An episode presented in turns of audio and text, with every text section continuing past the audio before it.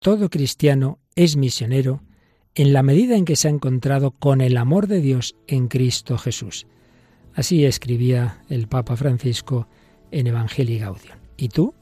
¿Eres misionero del amor de Dios? Hoy hablamos de un voluntariado misionero en Guinea Ecuatorial. ¿Nos acompañas?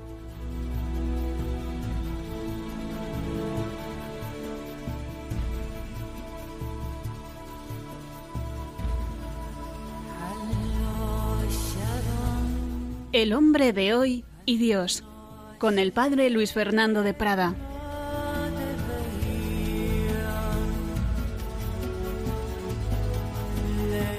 Muy buenas noches, muy querida familia de Radio María. Tras este tiempo veraniego con repaso de programas anteriores y dedicándonos a muchas y diversas y muy buenas, como hoy veréis, tareas, volvemos al día a día, al semana a semana ya directo del hombre de Dios, hoy con un programa muy, muy especial. Lo vais a ver enseguida.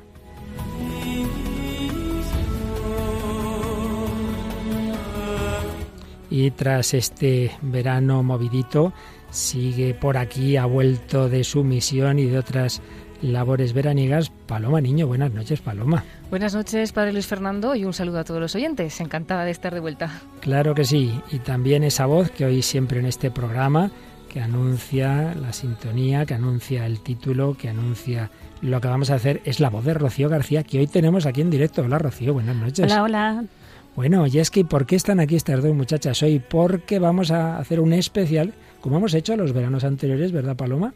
Contando experiencias misioneras que naturalmente tienen que ver con el hombre de hoy, el hombre de hoy y Dios, experiencias de Dios en cada uno de nosotros. Pues sí, Paloma Niño y Rocío García han estado en Guinea Ecuatorial con el padre Miguel Segural, que también conocéis, del programa Mirada de Apóstol.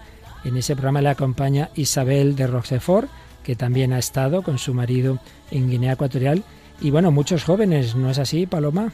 Sí, éramos un buen grupo, todos conocidos de alguna manera por el padre Miguel Segura de diferentes cosas y la verdad es que enseguida hicimos una piña y estuvimos juntos pues eh, haciendo la misión ¿no? que se nos había encomendado en Lubá, en Guinea Ecuatorial.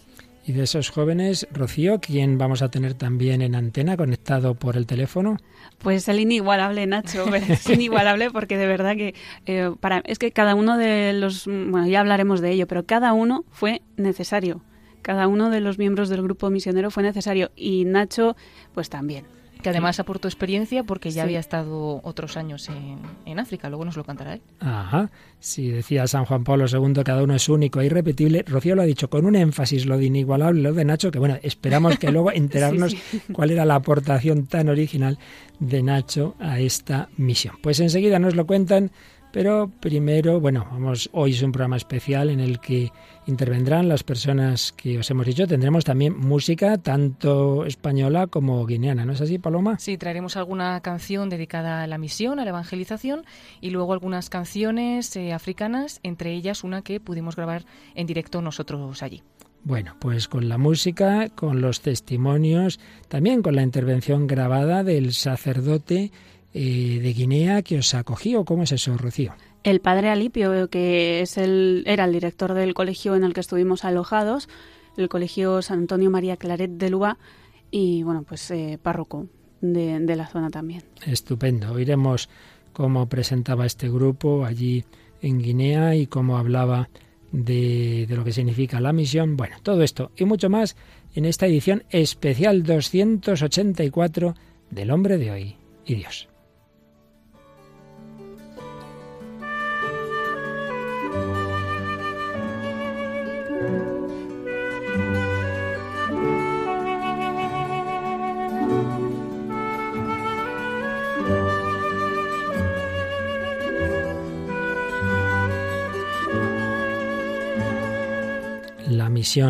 Pero es necesaria la misión. Es necesario ser misioneros. Vamos a recordar algunos textos de papas recientes, de Pablo VI, de Juan Pablo II, del Papa Francisco, que nos hablan de la misión.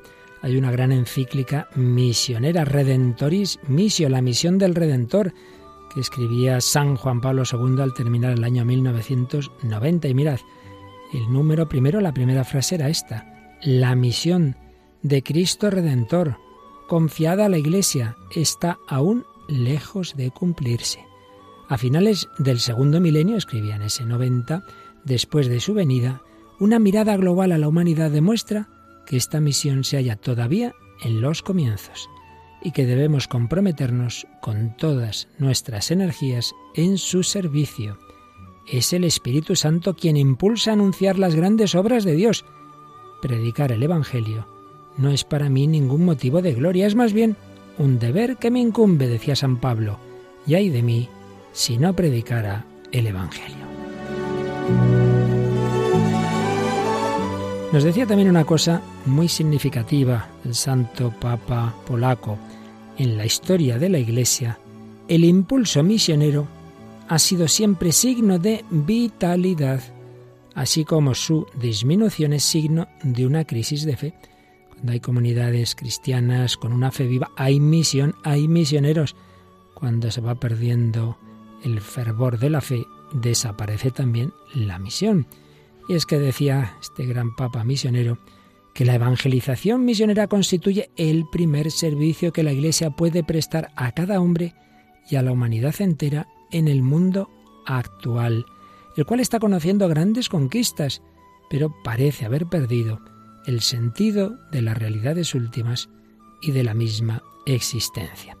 Y retomando su gran frase tantas veces repetida y aplicándola a la misión ad gentes, decía en el número 3 de Redentoris Missio San Juan Pablo II, Pueblos todos, abrid las puertas a Cristo. Su Evangelio no resta nada a la libertad humana, al debido respeto de las culturas, a cuanto hay de bueno en cada religión.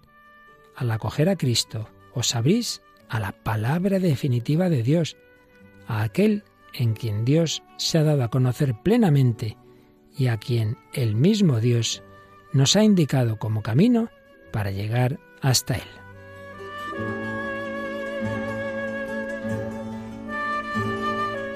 Años antes, el Papa Pablo VI había escrito una preciosa exhortación apostólica como fruto de un sínodo sobre la evangelización Evangelii Nunciandi, una exhortación que vale la pena releer bastantes años después de haber sido escrita y mirad, en el número 80 hacía alusión a ciertas concepciones que dicen, ¿para qué hacer misión?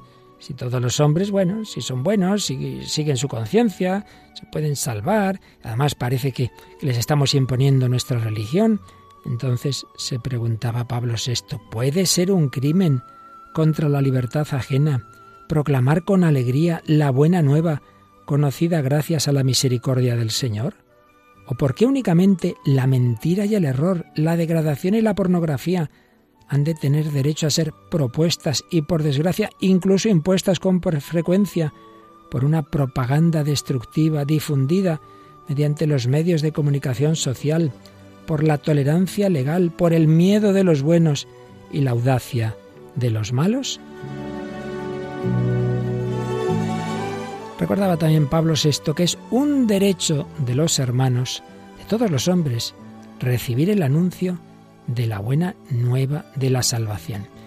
Y se hacía una pregunta muy inquietante, haciendo alusión a que sabemos que aquellas personas de aquellos pueblos que sin culpa no hayan conocido el Evangelio, no haya llegado el anuncio misionero, no haya llegado a la iglesia, bueno, el Señor tendrá en su misericordia otros caminos que desconocemos, pero se hacía esta pregunta. ¿Los hombres podrán salvarse por otros caminos gracias a la misericordia de Dios si nosotros no les anunciamos el Evangelio. Pero, ¿podremos nosotros salvarnos si por negligencia, por miedo, por vergüenza, lo que San Pablo llamaba avergonzarse del Evangelio, o por ideas falsas omitimos anunciarlo? Porque eso significaría ser infieles a la llamada de Dios que a través de los ministros del Evangelio quiere hacer germinar la semilla. Y de nosotros depende el que esa semilla se convierta en árbol y produzca fruto.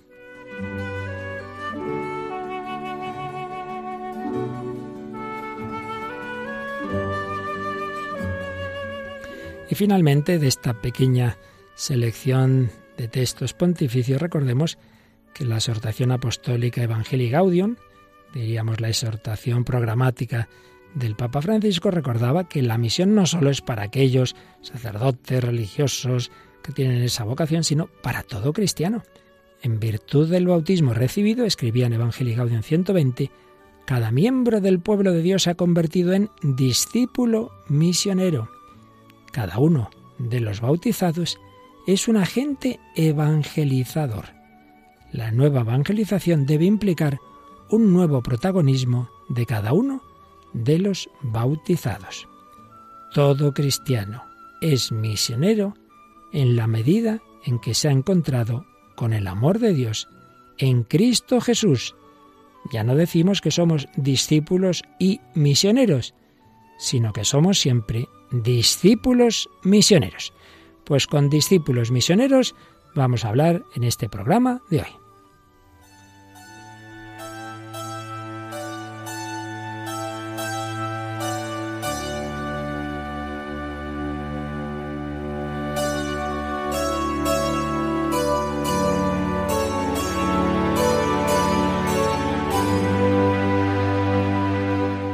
Pues aquí seguimos en Radio María, en El Hombre de Hoy y Dios. Hoy un programa especial sobre la misión realizada en el tiempo veraniego, este verano de 2018, en Guinea Ecuatorial. Una misión dirigida por el padre Miguel Segura, legionario de Cristo, que desde hace ya bastantes años organiza esa misión con jóvenes voluntarios entre los cuales tenemos a nuestras compañeras Paloma Niño, Rocío García, pero también nos va a hablar el propio padre Miguel Segura con Isabel de Roquefort, también Nacho Sáez.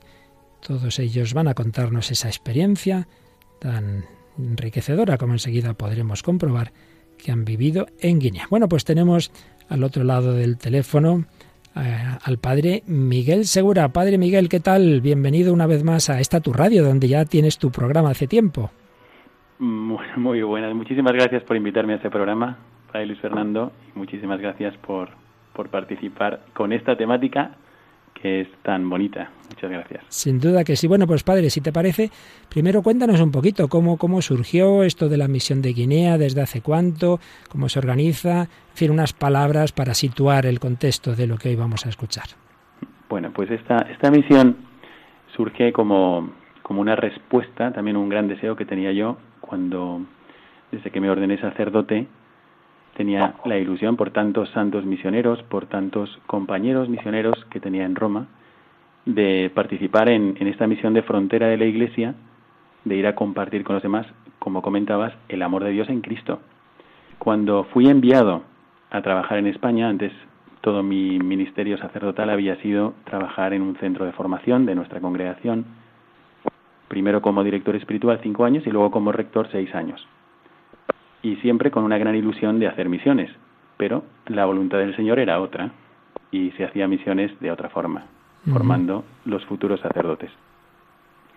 Entonces, eh, mi hermano pequeño, que es un empresario, había ido a Guinea Ecuatorial a hacer negocios y había estado fundando tres empresas que después cerró y se fue a Ghana, pero siempre me decía, ven a Guinea Ecuatorial, y él trabajaba cuando tenía tiempos libres, trabajaba en un orfanato. Y en ese orfanato me decía que había unas monjas, unas monjas y una de ellas italiana, yo estaba en ese momento en Roma, llevaba, estuve 11 años de sacerdote en Roma y anteriormente otros 10. Y, siempre me decía, ven a Guinea Ecuatorial que hace falta y mira eh, lo que estoy haciendo y estoy repartiendo desayunos sardinas y cosas de ese tipo. Me contaba historias de Guinea Ecuatorial y yo tenía esa, esa ilusión. Cuando me mandaron a trabajar a España, en el apostolado en Madrid, en la Universidad Francisco de Vitoria, pensé que era una buena propuesta para los universitarios. Así que fui allá y fue una serie de, de providencias, una serie realmente de, de, eventos muy, muy providenciales que me permitieron contactar allí con el obispo Monseñor Juan Sue, que en ese momento era obispo de Vivellín, y empezar las misiones. Para que os hagáis una idea, Guinea Ecuatorial es un país, bueno, es el único país de habla castellana en, África, junto con otro, pero bueno, está en la Constitución, ¿no? También la República Democrática del Sáhara, pero este es el único, digamos, donde realmente se habla español. El 90% de la población habla español. Sí. Y es un país pequeñito, del tamaño de Galicia más o menos, y tiene cinco islas. Así que tendríamos que pensar más bien en, imagínate, la comunidad valenciana y Baleares, más o menos. Así es el país, la disposición del país. Y entonces, pues, em, fui a hablar con un amigo mío, un gran amigo mío que conocí en Roma, que venía con frecuencia a casa. En aquel momento era un sacerdote que era secretario de un cardenal, del cardenal Sodano, y se llama Monseñor Piero Pioppo. Pero luego el Santo Padre le pidió ser nuncio en Camerún. Resulta que el nuncio de Camerún también es nuncio en Guinea Ecuatorial. Y le dije, mira, estoy pensando en ir de misiones a Guinea Ecuatorial. Y él me dijo, mira, pues ves con este obispo que es muy dinámico, es muy jovial, es realmente muy bueno, va a aceptar esta iniciativa, etcétera. Sí. Y él presenté como señor Juan Sue y él se puso muy contento porque, fíjate qué providencia, también él como sacerdote había vivido la espiritualidad del Añum Christi, que es el movimiento que, con el cual yo hago apostolado, Ujú. y estaba encantado de volvernos a encontrar. Así que comenzamos a hacer algunos preparativos, fui un par de veces solo, y a la tercera, en el 2013, pudimos empezar la primera misión. Pero esa misión fue en la parte continental, que se llama, anteriormente se llamaba Río Muni. Y anteriormente cuando era España, pues una parte se llamaba la isla de Fernando Po y la parte continental la parte de Río Muni. Esta, esta parte se llama actualmente Evibellín. Y ahí es donde hicimos las primeras misiones. Dos años después, a Monseñor Juan Sue le trasladaron a Malabo. En ese momento, Guinea Ecuatorial se dividía en tres diócesis. Y actualmente, el año pasado, la dividieron en cinco diócesis. Entonces ya tiene una conferencia episcopal más numerosa.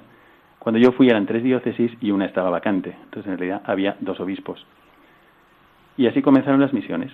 Unas misiones que querían ser, por una parte, pues una respuesta a este deseo misionero, pero por otra parte, ofrecer a los jóvenes españoles una experiencia de misión evangelizadora. No tanto de un voluntariado, porque voluntariados hay muchos, también los hacemos. Muchos de nosotros hemos hecho esto también como preevangelización de jóvenes universitarios, de jóvenes bachilleres, de familias incluso, hacen voluntariados. Es una forma de ser muy generoso, pero yo quería mm, ofrecer a los jóvenes una experiencia de evangelización directa, o sea, colaborar con un obispo en su misión de evangelización, de dar a conocer a Jesucristo en el modo que Él nos pidiera y en el lugar que Él nos pidiera. Y de esta forma surgieron las misiones. Y así en general, ¿cuál sería, digamos, la, eh, la experiencia, lo que tú has vivido con muchos jóvenes ya, ¿no? ¿Cuántos más o menos han ido en total en estos años? Quizás rondamos los 100 jóvenes. Eh, al inicio, la primera misión fue numerosa, llevamos 22 jóvenes. Después, en una ocasión, tuvimos que estuvimos a punto de llevar muchos, pero fue precisamente cuando cambiaron a Monseñor Juan Sue de su diócesis. Pero después hemos ido dos veces al año, a veces tres veces al año, y entonces en alguna misión venían ocho, en otras venían 20. Así que al final, en todos estos años y en esas tandas de misiones, yo creo que sí llegamos a unos 100 jóvenes, entre chicos y chicas. La experiencia ha sido buenísima, no sé, te podría comentar muchísimas cosas, pero ha sido muy buena tanto por parte de los ecuatoguineanos como por parte nuestra. En las primeras misiones, por ejemplo, pues hicimos, nosotros normalmente no es que vamos a enseñar algo por nosotros mismos y mantenemos el grupo, sino al contrario, me adelanto, hablo con el delegado de juventud, obviamente con el obispo, después con el delegado de juventud, con los párrocos, etcétera, y ahí entendemos cómo podemos colaborar con ellos. Nos mezclamos con los jóvenes de allí y hacemos misiones con los jóvenes de allí. Entonces, eh, ellos nos enseñan cómo, cómo hablar a la gente, cómo dirigirnos a la gente, las costumbres, etcétera, y nosotros aportamos lo que hemos ido preparando para esas misiones en concreto, que van cambiando. A veces es un apoyo para promover una parroquia que se está fundando, como por ejemplo en Atu de Fac. Otras veces es promover la devoción mariana porque viene una novena importante, un aniversario, como pasó con la Virgen de Begoña en Evibellín. Un dato curioso es que, por ejemplo, Evibellín, estas ciudades antes todas tenían nombres españoles. Evibellín se llamaba Bilbao. Ajá. Entonces, por eso, la Virgen de Begoña es de Vivellín. Y si vas al estadio de fútbol, pues se llama San Mamés. Qué bueno. Y así son todas las ciudades de Guinea Ecuatorial. Qué bueno. Bueno, en otras ocasiones es ir de puerta en puerta, es, es eh, informar sobre las verdades de nuestra fe, porque hay sectas, desgraciadamente, que pues con a lo mejor con buena intención, pero con un gran error en la cabeza y en el corazón, pues quitan a la gente lo único que tiene que a veces es su fe católica. Entonces a veces es eh, pues eh, comentar justamente esas verdades que van a ser atacadas por tal o cual secta que está llenando una serie de parroquias o una diócesis. Y en otras ocasiones es ayudar en la catequesis normal para preparar a los niños a la primera comunión, a la confirmación o al matrimonio. Ya. Bueno, pues creo que en esta ocasión el padre Alipio, director de un colegio de los claritianos, acogía a estos jóvenes. Paloma, ¿qué, qué corte nos traes del padre Alipio? Pues el padre Alipio ha estado este verano en España porque tiene aquí familia y entonces eh, estuvo en una pequeña entrevista en Radio María y me parecía interesante sacar la parte final de esta entrevista cuando él da gracias un poco a los misioneros y sobre todo cuando se ve también el bien que la misión ha hecho no solamente quizás pues en todas las personas comunes podemos decir sino también incluso en los sacerdotes en este caso en los claretianos y a él mismo no podemos escucharlo. Estas misiones que se realizan en África para mí son importantes. Este grupo de misioneros también ha servido, ha sido una gran experiencia para mí. Quizá en medios de comunicación, en conversaciones, la gente pueda pensar o presentan otra imagen de África, pero creo que estas imágenes son de gente egoísta. África no es como se presenta por la tele, por los medios de comunicación. Creo que Paloma podía animar no solamente Rocío, el padre Miguel que siempre se va, creo que puede animar a muchos jóvenes porque hemos aprendido mucho. Quizá yo, yo vi que ellas se sentían también o ellos muy emocionados y emocionadas. Viendo a la gente, decía también en la iglesia esto, la presencia de estos jóvenes, de estos misioneros, a mí suscitaba en mi interior también otro sentido de la misión poder utilizar nuestro tiempo, nuestros pequeños medios por algo útil. Hoy nos gusta ir a las playas, a los hoteles, pero estos jóvenes decían, otros decían, yo todavía asisto, pero mi padre me ha pagado el viaje. Hombre, se puede comprar, se puede cambiar de, de mesas, de sábanas o de camas, pero tu padre te da este dinero hasta irte a África. Creo que es un esfuerzo, es, es una profecía es una profecía. Y verdaderamente aquí vamos a agradecer a estas familias, primero a las familias que con un corazón confiado dejan a sus hijos salir fuera, experimentar otras realidades. Y a las personas que utilizan este tiempo por algo útil. Y entonces es importante también les agradecemos que sirvan de puente para que siempre se vive, la experiencia es algo nuevo. Se vive algo nuevo, algo, algo mejor. Cambiar de, de lugar, vale la pena cambiar del sitio, de lugar, de ambiente.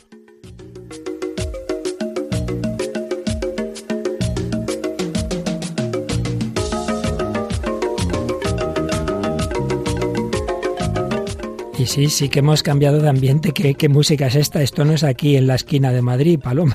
No, esto es música además llegada desde Guinea Ecuatorial porque nos la ha enviado un seminarista, Macario. Ay, Macario. Que pudimos conocer en Malabo cuando estuvimos visitando el seminario y en concreto pues la sede de Radio María España, que estuvimos también con Isabel y con el padre Miguel. Ahora nos cuentan. Y es una canción que, que nos ha enviado él, así que de allí. Pues la escuchamos, que así nos espabila, nos anima, nos da esa alegría de la fe africana.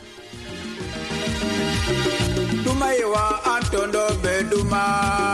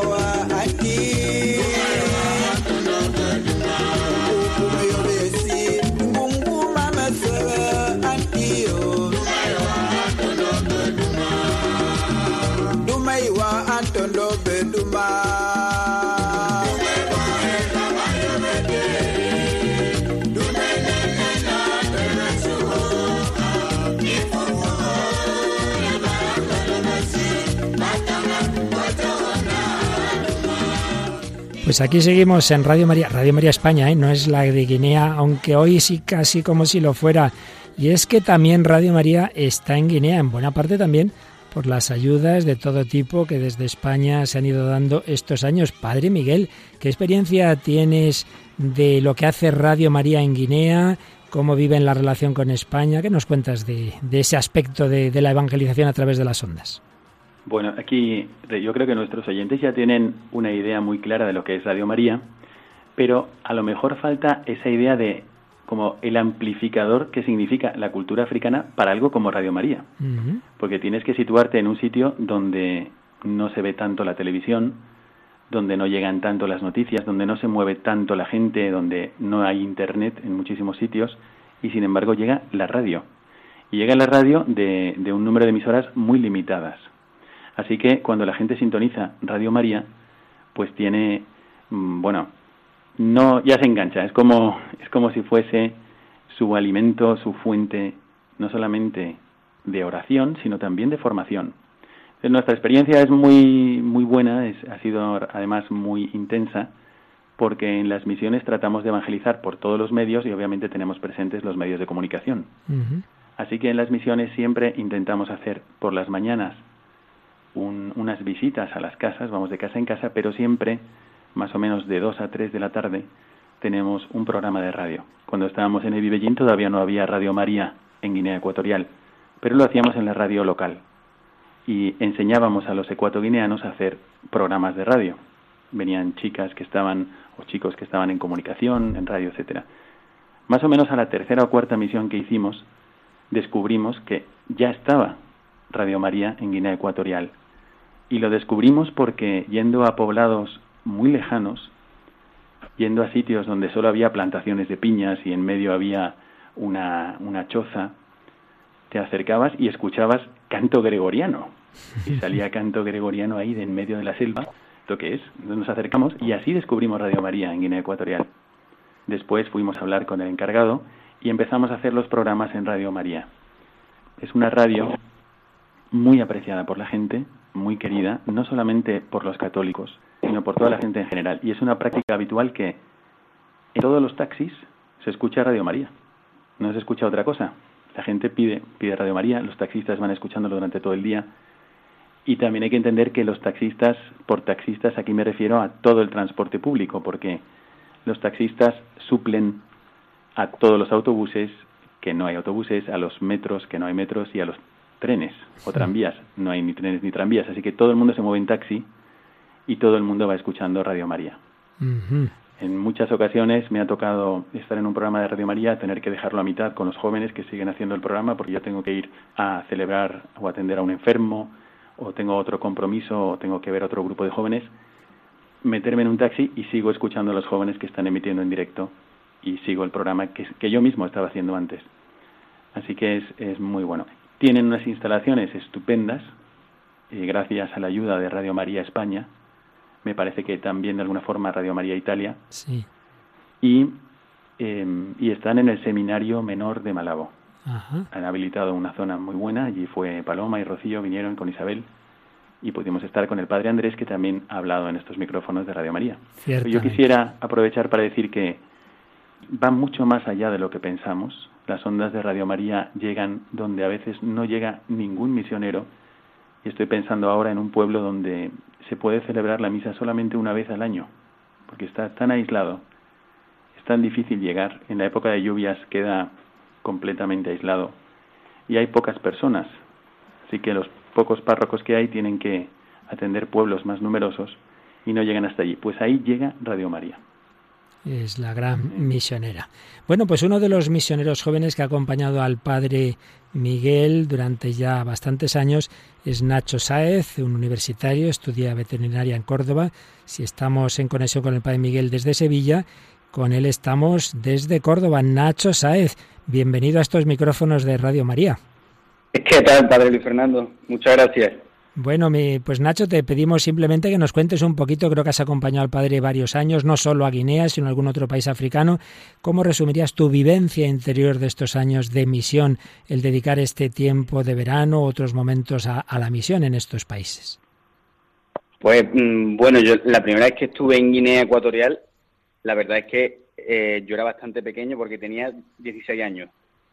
Y pues cuando yo volví a España, volví muy impactado por todo lo que viví, por mm, lo que vi allí, la pobreza. Yo no me explicaba cómo en pleno siglo XXI había gente que podía vivir de la forma en la que allí vivían. Y pues esa experiencia de, misión, de darse a los demás, de eh, llevar el Evangelio pues, a, los pueblos donde nos mandaban. A mí me llenó tanto, pues que mm, tenía que volver. Hmm. Y así fue en 2016. Volví otra vez con el padre Miguel a Guinea Ecuatorial, a, otra ciudad, a Malabo, la capital, pero también pues pude volver al pueblo donde fui por primera vez, pues yo allí mm, hice muchísimos amigos, sigo teniendo contacto con ellos.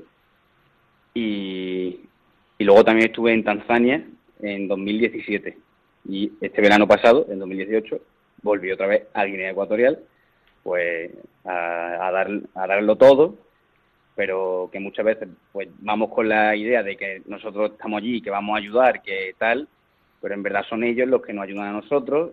Eh, yo siempre que vuelvo de, Guinea, después de haber compartido allí la fe, mm, esas misas que hacen tan espectaculares, cantando, bailando, pues yo vuelvo como con las pilas cargadas para seguir pues evangelizando aquí también en España, con mis amigos de la universidad, o quien sea. Qué bueno. Pues aquí están tus compañeras de misión, Rocío y Paloma. Yo a los tres, a los tres os diría, eh, este programa se llama El hombre de hoy y Dios. ¿Qué habéis aprendido, digamos, del corazón del hombre? Porque a veces pensamos, bueno, otra cultura, otro continente, como decías, qué distintas las condiciones económicas, pero yo no creo que los corazones sean tan distintos. El corazón de, de esos niños, de esos jóvenes que busca, que desea. Antes de responder, vamos a escuchar, hacías mención a cómo viven las Eucaristías, con qué alegría, también sin prisa, como que aquí en cambio enseguida estamos mirando el reloj. Vamos a escuchar, Paloma, que es el inicio de una de las Eucaristías. Sí, es el canto de entrada de una de las misas de los domingos, de un coro súper preparado, porque preparaba las misas de forma impresionante con horas de ensayo, y bueno, el canto es en, en fan y podemos escucharlo. Fan, que es una de las lenguas, pues es una de las etnias predominantes de Guinea, ¿no? Así es. Pues sale, escuchamos.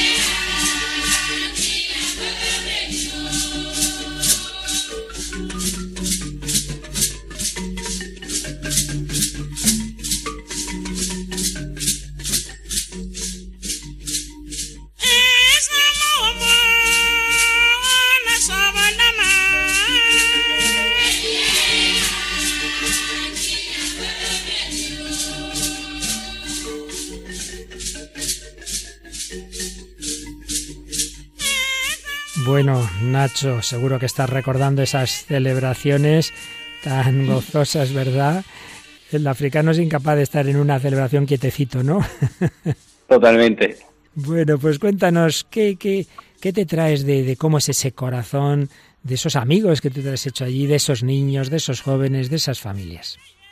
Pues es que cuando, cuando conoces de primera a los guineanos son como un poco, como que están asustados así, no hablas mucho, Hmm. Pero en el momento que ya le, saca una sonrisa o te interesa un poco por ellos, pues se desviven por ti y pues te das cuenta pues que obviamente son personas como nosotros que tienen un corazón enorme, eh, pues todo lo que tienen, lo poco que tienen lo comparten, siempre pues nos dan fruta o, o lo que sea, están pendientes de nosotros y eso, pues yo me traigo la forma en la que ellos conviven, ellos comparten eh, con todo el mundo a pesar de que pues no tienen mucho y aún así siempre está por delante el prójimo, ¿no?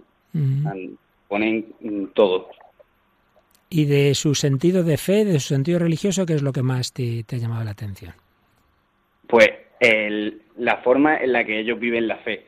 Porque eh, pues después de haber vivido la experiencia tanto tiempo, me he dado cuenta que en España somos como, tenemos como una fe más individual, es decir, que pues la vivimos para mí. Sí. Y, en Guinea, es, bueno, en África en general, es compartirla con todo el mundo. O sea, ellos se, se desviven por su parroquia, por su grupo, el coro, y aquí, sin embargo, en España es, pues, va a misa y poco más. No te va tres horas antes a ensayar o a limpiar la parroquia. Entonces, como que su prioridad en el día es Dios, en la misa. Ellos si dan una misa de, de media hora, eh, pues no le gusta nada, ¿no? Le dicen al sacerdote que, si es lo más importante del día, como solo va a durar media hora. Igualito que aquí. Bueno, Rocío, vamos a ver, Rocío, qué es lo que le ha impactado más de esta experiencia, que en su caso es la primera vez que va. Sí, es la primera vez. Eh, me llevo mm, la impresión que suponía verles, como ha dicho Nacho, tan implicados con, con la comunidad, ya no solo con su familia, sino también con, toda la comunidad y con todo el pueblo. El grupo de las Martas, por ejemplo, un grupo de mujeres que se dedican a, exclusivamente a cuidar la parroquia y, que lo viven juntas en comunidad, la limpian, van con su uniforme a la misa, colocan a los niños todos juntos en los laterales de la iglesia, les vigilan para que se porten bien, que no se descalcen y tal. Eso me gustó muchísimo. Y también eh, los niños. Eh, les veía al principio con miedo ¿no? de, de, los chinos, nos llamaban los chinos, ¿Ah, a los blancos. Sí, pues debe ser que los primeros mm, blancos que conocieron eran chinos y ahora todos somos chinos. Entonces eh, nos miraban con, con cara de susto al principio, como con cara de mayores, me daba la sensación y vamos, me dieron la clave. Eh, no sé si fue hablando con otros misioneros, con el padre Miguel o con Isabel, no me acuerdo. Me dijeron, si es que lo único que hace falta es que les quieras y con eso ya les tienes. Y efectivamente, eh, fue empezar a jugar con, con, los peques, llevándoles a caballito o jugando haciendo pompas y demás, que conectas enseguida con ellos y ahí ya te abren la puerta a su corazón de par en par y no te dejan irte, no te dejan salir de ahí. Te incluyen en, en su círculo, en su familia, te, te hacen hermana suya y no, no, no te vas, no te vas nunca más. Y así es como se va em, empezando la misión en los corazones de cada uno de ellos. Has comprobado por experiencia eso que dice la antropología cristiana de que el ser humano está hecho para amar y ser amado. Pues exactamente, eso es lo principal que he aprendido en este viaje a Guinea. Y Paloma Niño, ¿qué nos diría de ese corazón y de esa fe que viven nuestros hermanos en Guinea? Estaba pensando que, que nos haces preguntas, ¿no? que están muy bien, pero que, que a lo mejor en, en África no encontramos tanto respuestas como preguntas para nosotros mismos, porque los niños de África son increíbles. ¿Qué tienen los niños de África? Pues no te lo sabría decir. Pero tienen algo con lo que te, con lo que te atrapan. Y, por ejemplo, hablando así un poquito quizás de, de dónde puede estar también esa alegría que hay en la pobreza. Porque una de las cosas quizás es que ellos tienen el corazón más, más puro, podríamos decir, para buscar a Dios o para buscar el amor, lo que estábamos diciendo, ¿no? Que todo el corazón del hombre, sea africano, sea eh, de aquí o sea de donde sea, tiene una búsqueda de Dios o una búsqueda del amor. Pues quizás su búsqueda es más pura, pero no porque sea más pura, sino porque no está ensuciada. Entonces nosotros a lo mejor estamos pendientes de mil cosas aquí, tenemos muchísimas cosas que no nos hacen falta, pero nos creemos que nos hacen falta y vamos buscando la felicidad como entre un montón de cosas.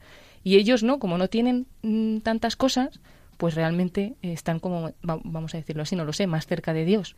O como si lo pudieran encontrar más fácilmente. Entonces, por ejemplo, esa, e, e, esa felicidad en, lo poquito que tienen te atrae. Y te llama mucho la atención también. Y luego, pues eso, ver cómo ellos a lo mejor, eh, que yo lo he, lo he repetido mucho, pero cómo te miran, pues realmente es que para ellos éramos lo importante en esos momentos. Que a lo mejor aquí en España o en cualquier lado vamos corriendo a todas partes y el detenerte con alguien, el pararte a hablar con alguien, o ni, siquiera, por ejemplo, el mirarte a los ojos, pues muchas veces corres, corres y... Pero allí no, allí tienen tiempo para ti. porque el tiempo allí en África es diferente, ¿no? Totalmente. Entonces tienen ese tiempo para, para darte y en ese en ese instante que te están dando también es como que te están pidiendo algo, ¿no? Que tú también les des lo que tienes para ellos, ¿no? Que en este caso pues nosotros, como ha dicho el padre Miguel, queríamos darles a Dios o por lo menos evangelizar, hacer eh, todo lo que pudiéramos. Pues vamos a ver cómo lo ha vivido. Tenemos también con el padre Miguel, otra voluntaria de Radio María, que además nos da todavía otra perspectiva cultural europea, pero originaria de Francia, Isabel de Rochefort. Isabel, un cordial saludo, muchas gracias por tu voluntariado en Radio María. Fuisteis el único matrimonio, tú y tu marido, en la misión, ¿no es así? Sí, nos colamos. bueno, bueno, también está pensada para ellos. Pues cuéntanos un poquito así la síntesis de tu experiencia de lo que has vivido en Guinea. Pues hay, hay muchísimo, muchísimo. En, en cuanto a matrimonio, Hmm. creo que como pues eh, por la edad que teníamos eh, hemos aportado en la organización de las misiones todo lo que es también pues organizar las casas, las comidas, éramos como los padres de todos esos jóvenes Sí. Y, y con eso pues la cercanía con la población porque íbamos a los supermercados, en las tiendas hemos conocido pues a más gente haciendo esas tareas. Eh, también pues acompañando en las misiones hemos podido pues em, compartir el entusiasmo y admirar estos jóvenes la naturalidad con la cual em, entraban en todas las casas iban hacia ellos sin, sin miedo que a lo mejor puede ser adultos pues no lo hubiésemos hecho con el tanto entusiasmo en sentirnos tan acogidos con por ellos. Y, y después pues de las de la gente de, Guinea eh, yo me quedé asombrada no solamente porque vamos a, a darlo tan fácilmente a estos niños eh, cada día sino que eh, lo sorprendente es que nosotros damos sin mirar a cada uno, sino queriendo dar a todos y, y, estábamos rodeados a veces de 20 o 30 niños y lo que más me sorprendió es que al día siguiente cuando volvías te iban a buscar a ti, o sea, te llamaban por tu nombre y, poco a poco, día tras día, pues se veía que cada uno, cada niño iba a buscar casi a su misionero. Y entonces se enlazaban pues eso, lazos más particulares que como misiones generales que vamos a llamar todo el mundo. No, no, te van a llamar, te van a llamar por tu nombre y, y así hemos eh, cultivados cada uno, yo creo que lazos particulares con cada uno. Corazón También me, me llamó mucho la atención eh, la, las parro- la iglesia. La iglesia no era el sitio donde iban a rezar, sino realmente, pues como han dicho, un sitio de, de comunidad, de vivir en comunidad, de cómo la cuidaban. Cuidaban también muchísimo a su párroco, eran su consejero, muchísima gente iban a hablar con, con el padre Alipio, conocía a todas las familias, sus problemas, entraban, lo cuidaban mucho con llevarle comida siempre, que no faltara nadie al párroco, a su diácono y a todos. Y después en el día de la misa para ellos era realmente una fiesta. Entonces no una fiesta solamente de liturgia, de cantar, de animarlos, sino me, me chocó muchísimo como todos y se cambiaron de ropa iban todos en lo más eh, elegante posible. Iban con ropa limpia, eh, los niños con, con sus camisas planchadas limpias y las niñas con sus mejores vestidos. Y así iban a misa. Y cuando se estas carencias que tienen, pues realmente es un esfuerzo para ellos y, y lo cuidaban muchísimo.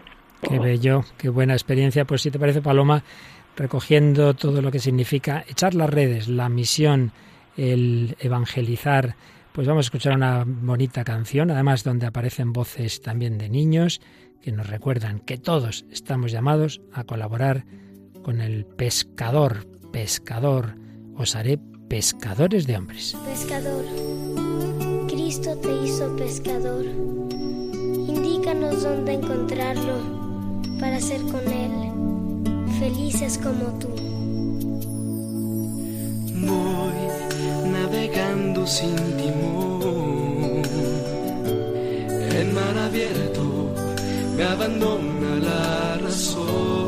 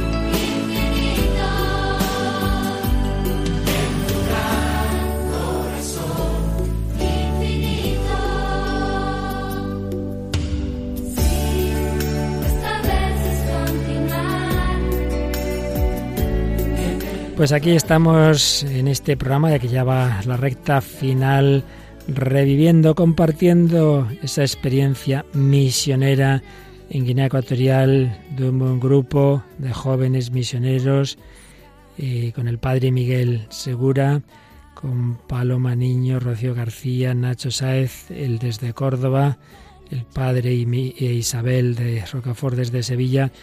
Eh, vamos terminando. Paloma y Rocío, ¿qué diríais desde el punto de vista, digamos, de la espiritualidad? Los documentos eh, del magisterio de la Iglesia siempre hablan de la espiritualidad del misionero. ¿Os ha ayudado personalmente a crecer en la fe, en la oración? ¿Qué me diríais de esto?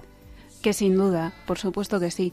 Yo fui, por ejemplo, con muchísimo miedo a todo lo que implica eh, la exigencia física y mm, no fue para tanto una vez entras en lo que es la dinámica espiritual. Es verdad que la Eucaristía todos los días a las 7 de la mañana eh, te daba fuerza. No te das cuenta al principio, pero el día que por cualquier cosa no podías ir o no sé, eh, se notaba muchísimo. Y era empezar todos los días con la misa juntos, con las hermanas también, unas hermanas que están allí también que llevan a las niñas. La misa juntos todos los días a primera hora y el rosario juntos todas las noches antes de irnos a dormir. Entonces era englobar toda la jornada misionera en la oración con Jesús y con María. Y de verdad que nos daba mucha fuerza. O sea, daba igual que estuviera diluviando, porque hubo días que de verdad diluvió, el agua te llegaba casi por el tobillo, que querías ir a, a ir a la misa. Era, era fantástico.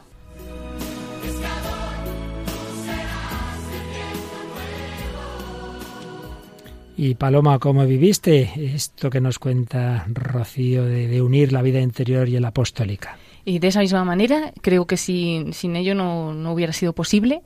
Y personalmente viviendo de verdad que el momento en el que estaba en misa era como ese momento especial en el que yo me llenaba, ¿no? Necesitaba llenarme para luego poder durante el día cumplir nuestra misión porque también físicamente algunas veces podía ser algo duro en algún momento. Sobre todo para Paloma porque los mosquitos se ensañaron con ella de una manera especial. La Bueno, veían bueno. así muy dulcecita y dicen, vamos a por ella. Nada, nada, apenas los notaba porque no, bueno, era todo, todo lo que envolvía alrededor era todo mucho mejor que las pocas picaduras que pudiera tener.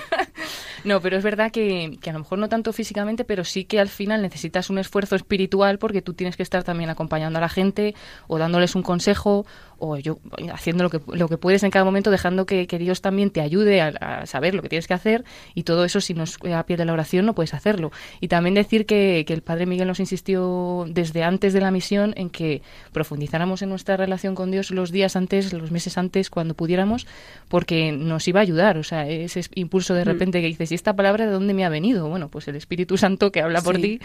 Y, y bueno, también con ese otro lema que teníamos, ¿no? De no quejarnos de nada.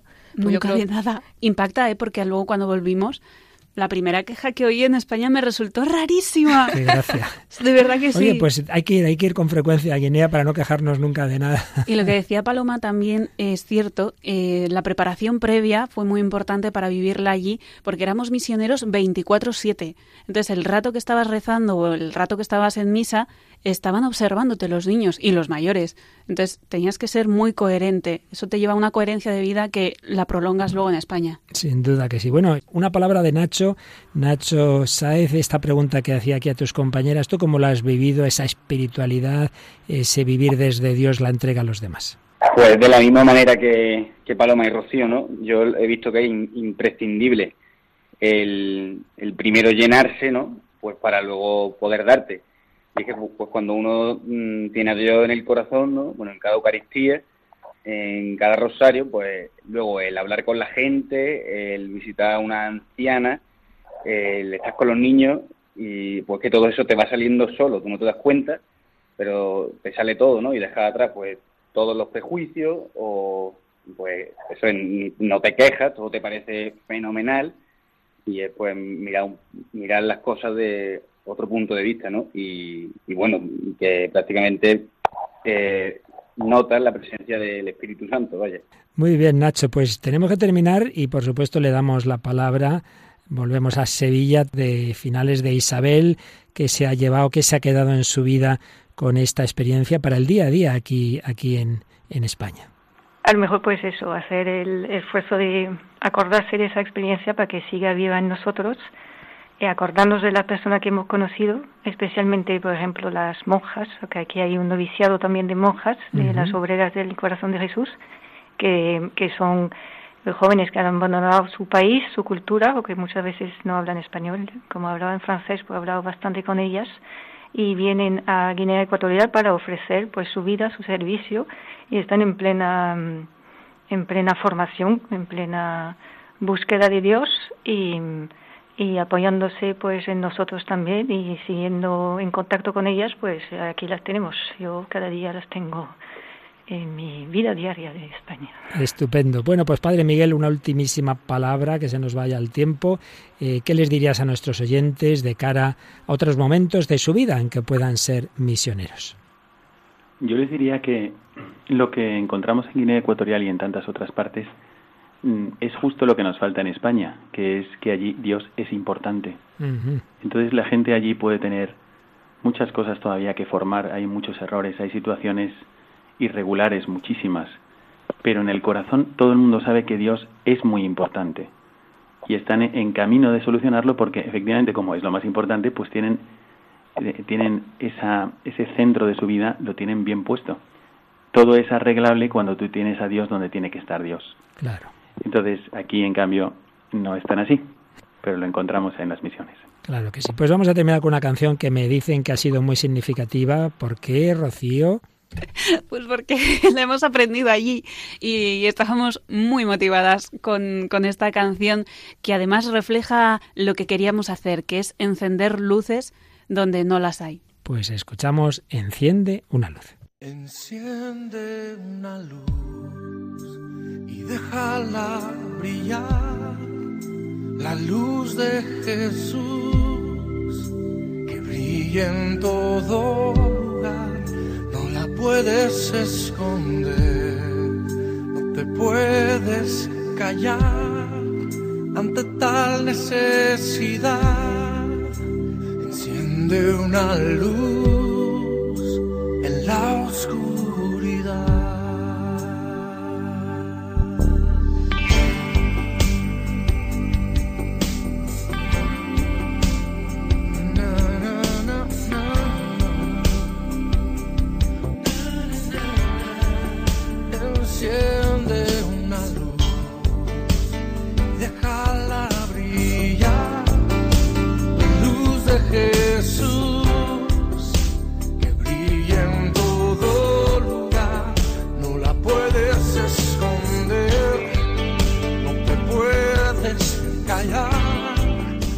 Decía San Juan Pablo II, quien tiene espíritu misionero siente el ardor de Cristo por las almas y ama a la Iglesia. El misionero es el hermano universal. Lleva consigo el espíritu de la Iglesia, su apertura y atención a todos los pueblos, particularmente a los más pequeños y pobres. Supera las fronteras y las divisiones de raza, casta, ideología. Es signo del amor de Dios en el mundo, que es amor sin exclusión ni preferencia.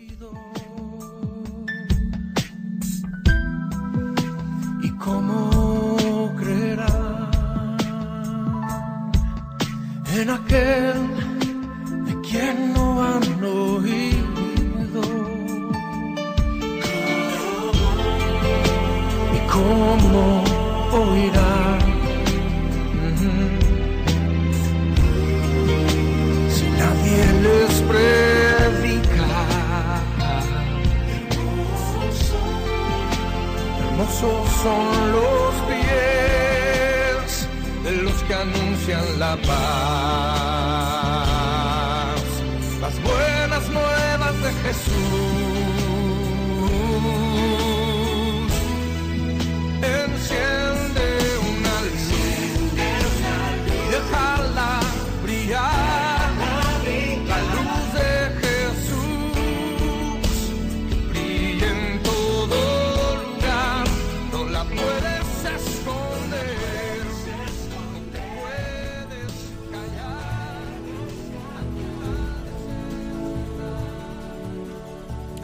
Pues termina así este programa especial del hombre de hoy Dios, este bello testimonio misionero. Enciende una luz, sea en las misiones en Guinea, sea donde Dios te envíe, sea en tu casa, sea en tu trabajo, en tu familia, en todos los lugares.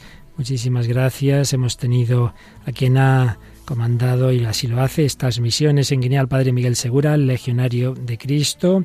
Desde Sevilla nos lo ha contado con Isabel de Rochefort, también Nacho Saez desde Córdoba y aquí en casa nuestras queridas periodistas Rocío García. Muchísimas gracias, Rocío. Gracias, padre y a Paloma Niño. Y bueno, Paloma, recomenzamos ya, empezamos un nuevo bloque, terminábamos el bloque de la esperanza y ya el próximo día diremos que va a estar muy interesante de qué vamos a hablar en este curso en el Hombre de Dios, pero hoy ya hemos tenido un buen aperitivo, ¿verdad que sí? Sí, bastante bueno y a mí por lo menos me ha traído un montón de recuerdos que estábamos aquí Rocío y yo con la última canción con la lagrimilla. Yo aquí ya con el pañuelo preparado. Bueno, pues ya saben nuestros oyentes que cualquier comentario, sugerencia al correo electrónico del programa, ¿verdad? Sí, el hombre de hoy y Dios arroba radiomaria.es o también buscándonos en la página de Facebook con el mismo nombre del programa, El hombre de hoy y Dios. Y ya en esa página de Facebook os diremos de qué vamos a hablar en este próximo curso. Que el Señor os bendiga, que la Virgen María os acompañe y hasta el próximo programa, si Dios quiere.